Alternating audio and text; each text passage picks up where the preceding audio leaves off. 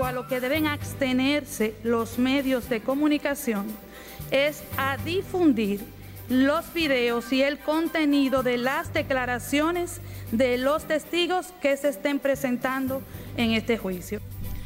Juicio de fondo de Odebrecht se reinicia coartando el derecho a difundir testimonios de brasileño utilizado como testigo clave de los sobornos por el Ministerio Público.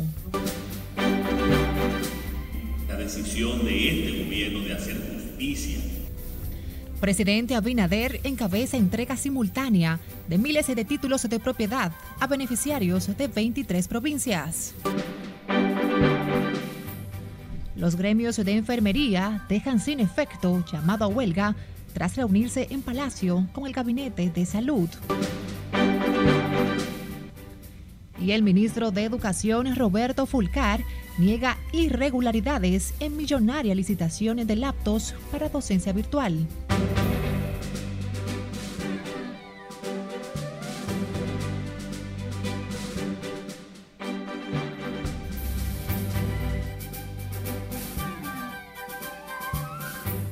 Muy buenas tardes, feliz viernes 8 de enero del 2021. Un grato honor que nos acompañen en la apertura de esta primera emisión de Noticias RNN. Soy Graciela Acevedo. Gracias por acompañarnos.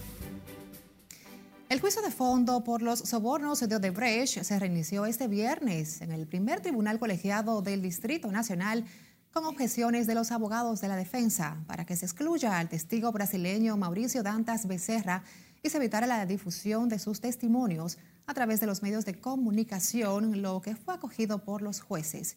Guillermo Tejeda tiene los detalles. En práctica lo que se hace es que se aísla a los testigos en un espacio distinto. El proceso contra los imputados de recibir millonarios sobornos de la constructora Odebrecht sigue convertido en una torre de Babel. Y eso es totalmente compatible lo que estamos pidiendo aquí. La montaña de incidentes se hace más alta en cada audiencia y este viernes la defensa de Víctor Díaz Rúa pidió excluir al testigo clave del Ministerio Público brasileño Mauricio Dantas Becerra una petición a la que se unió el abogado del empresario Ángel Rondón. El momento de la develación de la prueba es ahora.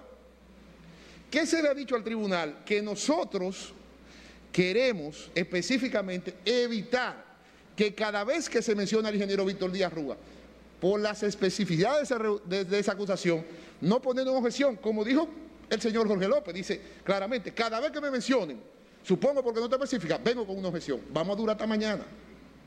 Entonces, ¿qué hicimos? Van a develar la prueba. Dígame específicamente que usted va a declarar. Pero la defensa técnica de la mayoría de los imputados también pidió que las declaraciones de Dantas Becerra no sean transmitidas en vivo al país, como una forma de no alertar a los demás testigos en el caso sobre lo que diría en el tribunal. No, eso no puede ser.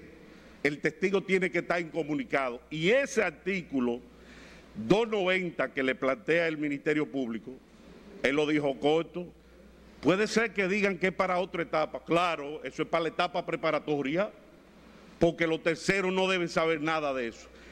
Esas deposiciones, y hay jurisprudencia constante como la que acaba de citar mi colega, contaminan y afectan de manera decisoria lo que puede ser el resultado del proceso.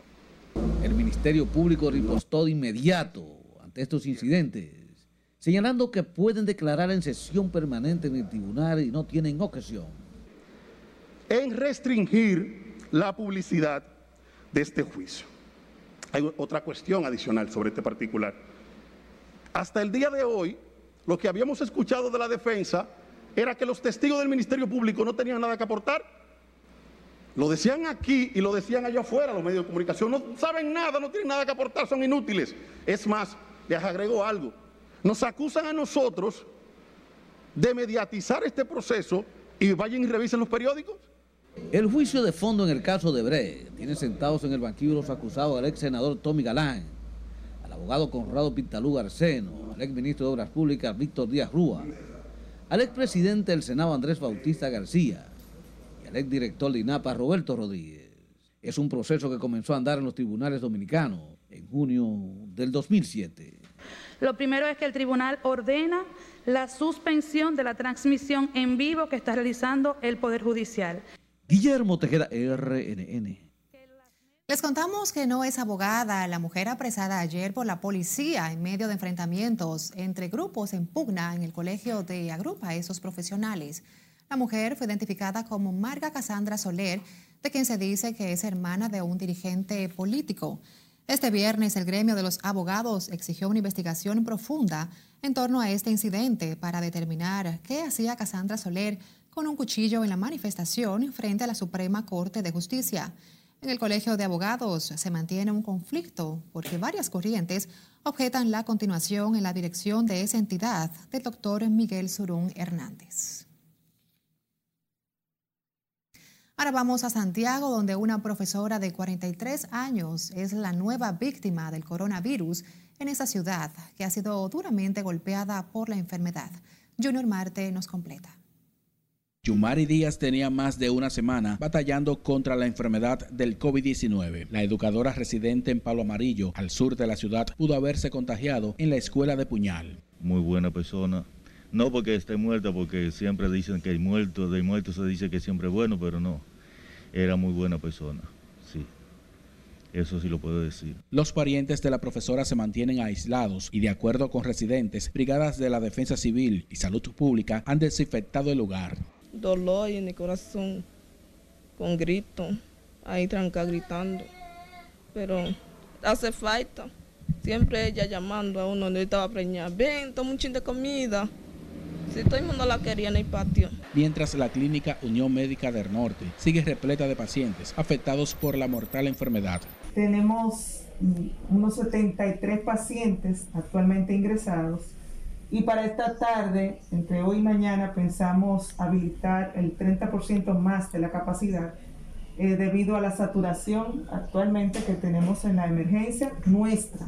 Esto no quiere decir que en otras instituciones no tengan capacidad ni que el ministerio no haya intervenido. En tanto que las autoridades de salud continúan realizando pruebas PCR, donde en el Gran Teatro del Cibao se observan desde el martes largas filas de personas en Santiago, Junior Marte, RNN. A propósito, en los últimos cinco días, Salud Pública ha reportado 5.207 nuevos contagios por coronavirus en el país. De esa cifra, en las últimas 24 horas se registraron 1.045 nuevos casos y una muerte por COVID, elevando a 2.424 los fallecidos. Los casos positivos activos alcanzaron los 40.140. La ocupación hospitalaria en cuidados intensivos para COVID subió a un 59% de 302 ocupadas de 508 disponibles. Mientras tanto, las autoridades temen que los casos de coronavirus aumenten en la población infantil, por lo que han aumentado el número de camas para esos pacientes en el hospital Robert Reed Cabral. Y como nos cuenta Margaret Ramírez, la dirección del centro alerta sobre la incidencia de varios virus respiratorios a los que se le debe poner atención. Mantener las medidas, las mismas medidas que sirven para el COVID, sirven para demás enfermedades, o sea, distanciamiento físico, distanciamiento social. Ante un evidente rebrote de casos de COVID en el país, el Hospital Infantil Robert Reed Cabral ampliará de 12 a 22 el número de camas disponibles y duplicará el personal fijo para los infantes afectados por la enfermedad y que requieran de hospitalización. Al día de hoy, el principal centro de referencia infantil solo tiene tres pequeños afectados de la enfermedad, todos estables. Pediatras, eh, neumólogos, eh, eh estamos solicitando nombramiento de intensivista. Es decir, ese es un personal eh, bien calificado eh, y seleccionado para eso. Por la capacidad de propagación de la enfermedad que tienen los niños y la incidencia de otros virus respiratorios, el director del Robert Reed Cabral llama a los padres a acudir al médico inmediatamente sus pequeños presenten síntomas gripales. Sí, tenemos muchos pacientes ingresados eh, con, con, infección respiratoria aguda. Tú sabes que en estos tiempos también circulan otros virus, otras cepas virales, sobre todo el virus de la influenza H1N1 este viernes, decenas de madres acudieron al área de consultas del Robert Reed Cabral en busca de atención. Oh, ella tiene unos pequeños nacidos simplemente y le da mucha fiebre. La traje porque me preocupa eso. Yo le doy antigripal y, y, y, y acetaminofén para la fiebre. El director del hospital llamó a la población a no bajar la guardia y mantener las medidas de higiene y distanciamiento social. El Robert Reed Cabral es uno de los centros infantiles con una unidad de COVID. Margaret Ramírez, RNN. Los gremios de salud dejaron sin efecto el paro de labores por cuatro horas programado para el próximo miércoles tras reunirse este viernes con la vicepresidenta de la República y coordinadora del Gabinete de Salud, Raquel Peña. La información la ofreció el presidente de la Federación Dominicana de Profesionales y Técnicos de la Salud. Dijo que a partir de hoy inician un proceso de diálogo y concertación con el gobierno. De que hemos tratado, como siempre, de imponer el diálogo como una medida de solución, pero como no teníamos un diálogo abierto, hubo la necesidad de establecer un conjunto de propuestas y de acciones sindicales que felizmente no se van a realizar porque nadie quería en una pandemia provocar un conflicto en el sector salud, pero que con este diálogo iniciado el día de hoy, nosotros auguramos que vamos a lograr soluciones satisfactorias. Los gremios de enfermería se comprometieron además a consolidar en un solo documento los pedimentos a fin de entregarlos al gobierno en los próximos días. El encuentro con la vicepresidenta Raquel Peña se realizó en el Salón Los Trinitarios del Palacio Nacional y participó también el ministro de Salud, Plutarco Arias. A propósito, el Senado de la República y el Seguro Nacional de Salud suscribieron este viernes un acuerdo de ampliar los servicios a los empleados de ese órgano legislativo. El acuerdo rubricado por el presidente del Senado, Eduardo Estrella, y el director de SENASA, Santiago Jacín, elimina la preautorización para pruebas médicas y el 100% en coberturas odontológicas. estamos llevando el seguro más grande de la República Dominicana a cada uno de ustedes, no solamente porque se lo merecen, sino porque entendemos que personas como ustedes deben de estar 24/7 en salud porque de ustedes depende la patria. Hemoterapia y sus derivados en un 100%. Plan odontológico premium para todos los empleados no se requiere preautorización para procedimientos y estudios, exceptuando altos costos y materiales de osteosíntesis. Las facilidades del Senado con este acuerdo beneficiará a los dependientes de los empleados de la Cámara Alta. Otra información, el ministro de Educación negó que se haya incurrido en irregularidades en la licitación para las compras de miles de laptops para utilizarse en la nueva modalidad de clases a distancia. Siledis Aquino está en directo con más detalles. Muy buenas tardes, Siledis. Cuéntanos.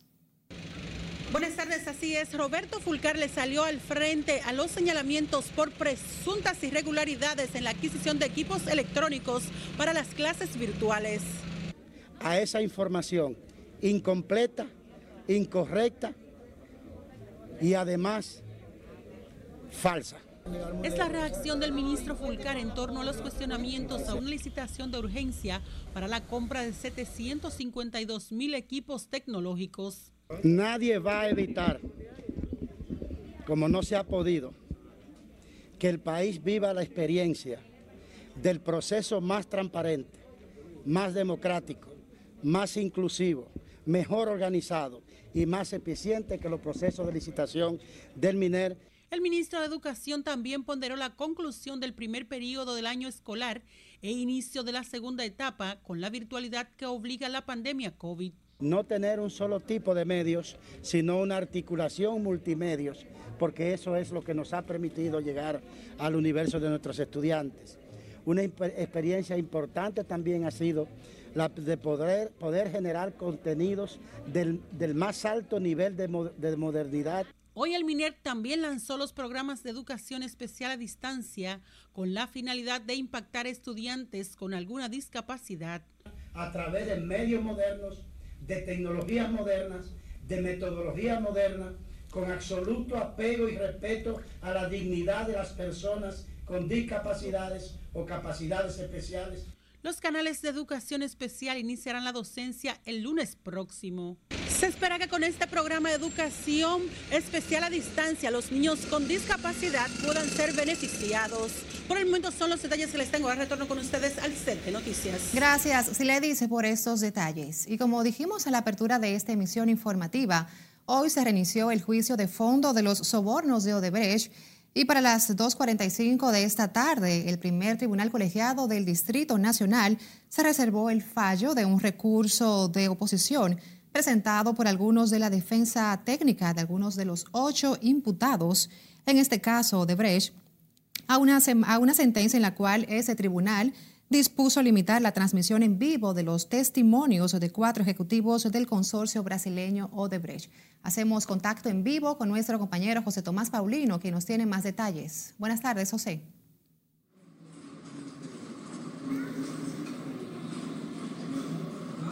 Hola, buenas tardes. Como bien avanzas, la jornada de esta mañana en el juicio a los seis imputados en el caso Odebrecht ha girado en torno a dos incidentes básicos.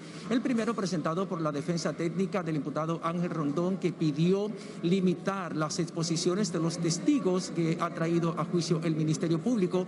Son cuatro ejecutivos del consorcio brasileño Odebrecht, Mauricio Dantas Becerra, Rodrigo Maluf Cardoso, Marcelo Hofke y María Eugenia Bautista para ser interrogados aquí en el juicio. La defensa técnica de Ángel Rondón ha considerado que el Ministerio Público no ha presentado clara las pretensiones probatorias, eh, lo que pretende probar con las declaraciones de estos testigos y que tampoco dio a conocer las declaraciones ofrecidas en los interrogatorios que le habrían hecho en la fase preparatoria de este juicio para ayudarnos a entender un poquito cómo ha transcurrido la mañana y qué ha sido esta decisión del tribunal. Tenemos aquí a José Miguel Minier de la Defensa Técnica de Ángel Rondón. Buenas tardes, doctor. Ayúdenos a entender eh, por qué ha habido una oposición a esta sentencia del tribunal. Eh, lo primero es que lo que se planteó fue que debería limitarse de no transmitirse en vivo cuando esté deponiendo el testigo,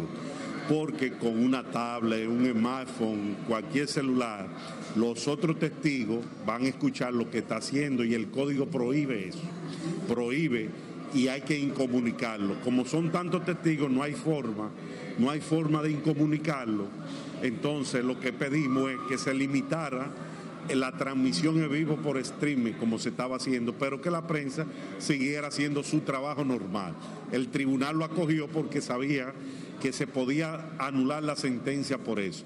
Entonces, en cuanto a Dante Becerra, Mauricio Dante Becerra, el Ministerio Público ha cometido dos errores. Primero, no puso la cédula, no puso pasaporte, no puso nada. Entonces el artículo 294, inciso 1, dice que hay que identificar al testigo. Al no estar individualizado, no se sabe si ese es Mauricio Dante Becerra de verdad. Y además que las pretensiones probatorias solamente él está para que firmó el acuerdo de criterio oportunidad y, el Ministerio Público le puso y para decir cualquier circunstancia o hecho de la acusación. Entonces el artículo 294, inciso 5 dice que la circunstancia y lo hecho debe indicarlo de una manera sucinta, breve, para uno poder preparar un contraexamen, porque uno estaría en estado de indefensión ¿Cómo le podemos hacer un contrainterrogatorio a Dante Becerra si no sabemos para lo que él va a declarar? Entonces el tribunal dijo que sí, que va a hablar de la acusación entero. Creemos que un error y una sentencia, si no la revocan, funesta, porque a partir de ahora el Ministerio Público a cualquier testigo lo único que va a decir con este testigo yo voy a aprobar la acusación y ya.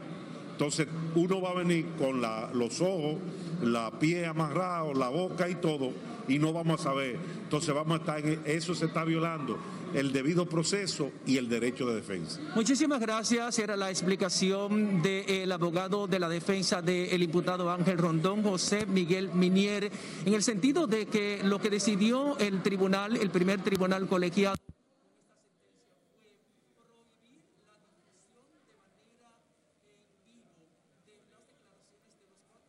Muchísimas gracias a...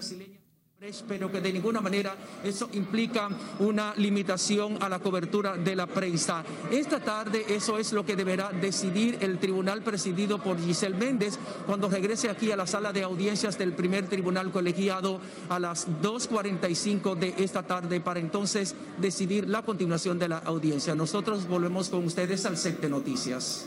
Gracias, José Tomás, por ofrecernos estos últimos detalles a propósito del juicio de fondo que inició este viernes en el primer tribunal colegiado del Distrito Nacional. Recuerda seguirnos a través de las redes sociales. Estamos en Facebook, en Twitter, Instagram y YouTube. Nuestro usuario arroba noticias RNN. Además, puede escuchar en nuestras dos emisiones de noticias a través de otras plataformas similares. Estamos en Spotify, Apple y Google Podcasts. Gracias por seguir con nosotros. El presidente de Estados Unidos, Donald Trump, anunció este viernes que no asistirá a la ceremonia de investidura de su sucesor, Joe Biden, dos días después de que partidarios del mandatario asaltaran el Capitolio.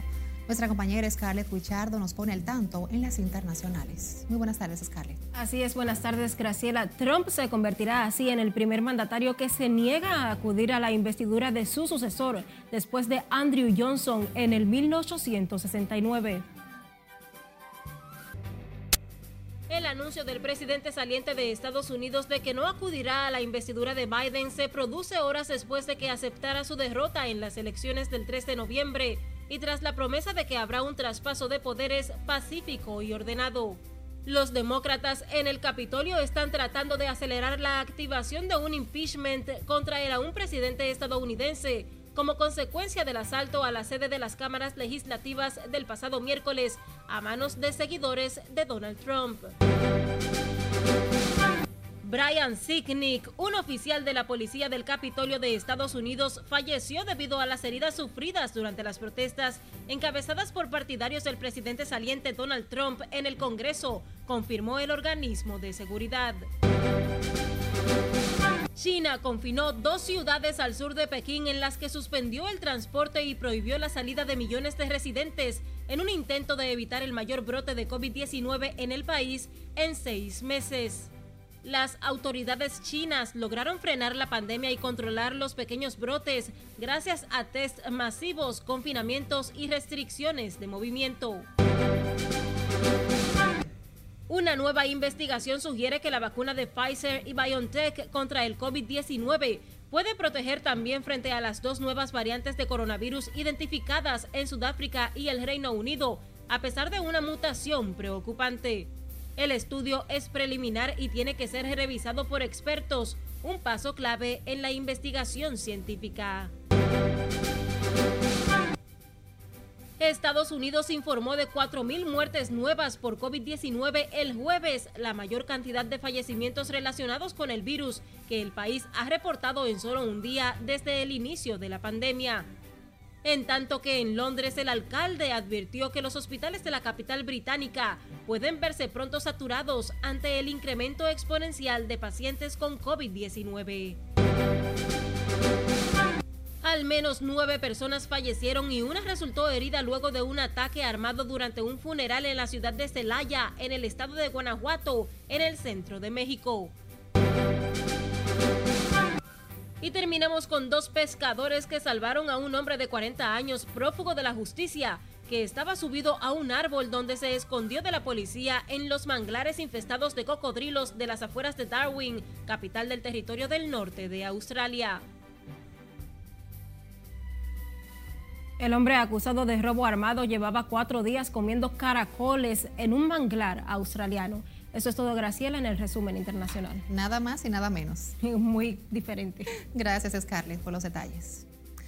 Hablemos del presidente Luis Abinader. Entregó este viernes 2.789 certificados de títulos definitivos a dueños de parcelas, viviendas y apartamentos en 23 provincias, lo que favorece a ciudadanos que por años esperaban por ese documento. Hacemos contacto con nuestra compañera Laura Lamar, quien nos amplía en directo desde el Palacio Nacional. Muy buenas tardes, Lauri. Gracias, buenas tardes. Con la entrega de estos títulos de propiedad, más de 11 mil personas serán impactadas de manera positiva, según explicó el presidente Luis Abinader. mejorar la vida de la gente y hacerlo con justicia social. El mandatario también resaltó el beneficio económico a los propietarios que a partir de ahora tendrán acceso a créditos. Que desde hoy tendrán mayor seguridad jurídica de su vivienda, disfrutarán de ventajas en el acceso al crédito y dispondrán ya de la felicidad de vivir en sus propias casas. Mientras que el director del Instituto Agrario Dominicano, Leonardo Faña, dijo que según levantamientos realizados, aún quedan unos 40 mil ciudadanos por titular sus terrenos. En el Instituto Agrario Dominicano, que tenemos 556 asentamientos agrarios, hemos detectado que 96 de ellos tienen una cantidad de cerca de 40 mil parceleros que todavía no han sido titulados. Los beneficiarios agradecieron la titulación que les revaloriza sus propiedades. Eh, entiendo que todo aquel que tiene una propiedad y no tiene documento no tiene nada. Y entendemos que, si yo tengo mi documento es un documento que me avala donde quiera que yo vaya. Eh, sí, fueron allá de la delegación del IAD y nos dijeron que viniéramos a retirar los títulos. La entrega de títulos se realizó de manera simultánea en 23 provincias del país desde el Palacio Nacional. Según el director del IAD, la meta del gobierno es entregar unos 100.000 títulos de propiedad cada año a las familias que lo necesitan. De mi parte es todo, retorno al estudio. Gracias, Lauri, por compartirnos estas buenas nuevas. El presidente del Senado, Eduardo Estrella, y otros legisladores favorecieron este viernes que el gobierno revise las medidas restrictivas a propósito de las aglomeraciones para acceder al transporte público que se puso en evidencia con los tumultos de ayer en el metro de Santo Domingo. Margaret Ramírez con la historia. Lo que queremos es que ningún dominicano se enferme. Lo que quisiéramos que todo el comercio estuviera abierto. Lo que quisiéramos es que pudiera llegar cada día más turistas. Eduardo Estrella, presidente del Senado, está confiado en que el gobierno revisará en el momento oportuno las medidas de restricción por el COVID. Dijo tener constancia de que el Gabinete de Salud evalúa los resultados de las medidas para tomar decisiones. Revisando de manera permanente y constante eh, cuál va a ser el comportamiento. Por eso siempre hemos pedido todo, una colaboración de la ciudadanía. O sea, hay gente eh, eh, que a veces de manera imprudente hace actividades que entonces perjudica a todos los que están con un comportamiento eh, ejemplar. Tanto Estrella como otros senadores lamentan que paguen justo por pecadores el comportamiento de unos pocos que han relajado las disposiciones sanitarias. Entonces, esas aglomeraciones que ocurrieron el día de ayer son, van, van a ser tomadas en cuenta por nuestro presidente, por nuestro gabinete de salud que dirige nuestra honorable vicepresidenta para tomar las medidas del lugar. Cada día que pasa aprendemos de lo que va pasando y se van a ir tomando las medidas del lugar para que esto no ocurra, porque lo importante es que también aprendamos a cuidarnos. En el camino se van buscando las medidas que busque eh, subsanar lo que es la demanda del pueblo dominicano. Ustedes saben que es una crisis a nivel mundial. Sin embargo, el vocero del PLD en el Senado dice que lo que está ocurriendo es que el gobierno perdió el control en medio de la pandemia. El gobierno tiene que apretarse el cinturón y ser más enérgico con, con aquellas personas que están violentando las disposiciones en los barrios, bailando y gozando. El toque de queda solo sirve para entorpecer al, que, al transeúnte que está en la calle con grandes entoponamientos. Yo soy de opinión que el gobierno tiene que revisar esta disposición porque ya el pueblo no aguanta más. A raíz del repunte de los casos desde el pasado primero de enero, el Gabinete de Salud dispuso un cambio en el horario del toque de queda limitando aún más el libre tránsito y que concluye el próximo 10 de enero. En lo que sí coinciden estos senadores es en el llamado a la ciudadanía a cumplir con las medidas de las autoridades para evitar más contagios. Margaret Ramírez, RNN. Tengo una información de último minuto. El presidente Luis Abinader adelantó hoy que ampliarían a una hora la movilidad en el toque de queda de lunes a viernes. Asimismo, se contempla mantener hasta las 3 de la tarde la movilidad a los fines de semana. El mandatario sostuvo una reunión con directores de periódicos donde informó que prepara un decreto en el que se prevé incluir una hora más de gracia de tránsito que hasta ahora va de 5 de la tarde a 7 de la noche. El arzobispado de Santiago advierte sobre un agravamiento en el repunte de la pandemia del coronavirus en el país, similar a los días más difíciles de sus inicios. Atribuyen esta situación al relajamiento de las medidas sanitarias y la indisciplina de un amplio segmento de la población. Indica el arzobispado de Santiago que el temor de al derrumbe de la economía llevó a que sectores comerciales y empresariales presionaran para flexibilizar las medidas sanitarias. Y por eso agrega la situación se ha desbordado al extremo de que hay clínicas privadas que no reciben ni un paciente más porque su capacidad llegó al límite. La diócesis de Santiago de la Iglesia Católica reflexiona que de nada va el avance económico cuando trae como consecuencia una población enferma con un alto porcentaje de muertes. El director de la Oficina Nacional para el Reordenamiento Terrestre, Rafael Santos Pérez, dijo que ha solicitado tres horas de gracia de libre tránsito durante el toque de queda para evitar las aglomeraciones que se están registrando en el metro. Explicó el funcionario que envió una comunicación en ese sentido a la coordinadora del Gabinete de Salud, Raquel Peña, y al ministro de Salud, Plutarco Arias. Y se lo hicimos de una manera oficial. Y es que solicitamos que en vez de dos horas de, de, tránsito después del toque de, de queda, sean tres horas. Y así nos va a permitir al metro trabajar una hora más y le va a permitir a toda la población tener una hora más para, para regresar hasta en sus propios medios eh, de transporte a sus hogares. Miles de usuarios del metro de Santo Domingo han estado enfrentando dificultades para abordar los trenes en los últimos días. El servicio cierra a las 6 de la tarde, produciéndose aglomeraciones de personas que salen de sus puestos de trabajo y retornan a sus hogares. El metro funciona de lunes a viernes de 6 de la mañana hasta las 6 de la tarde. A propósito, las autoridades del sector turismo continúan priorizando la salud en los esfuerzos por conseguir el despegue de ese renglón tan importante para la economía del país, aseguró hoy el ministro David Collado. Según el funcionario, el cumplimiento de los protocolos sanitarios no es negociable para combatir el coronavirus. Collado dijo que el seguimiento de los protocolos es una muestra de responsabilidad, de amor a todos y de respeto a la situación por la que atraviesa el país. Ministro de Turismo dijo que tiene fe y confianza en la recuperación del sector, pero de una manera responsable. Ya las autoridades han impuesto multas millonarias a hoteles que han violentado los protocolos sanitarios establecidos por salud pública para evitar contagios de COVID.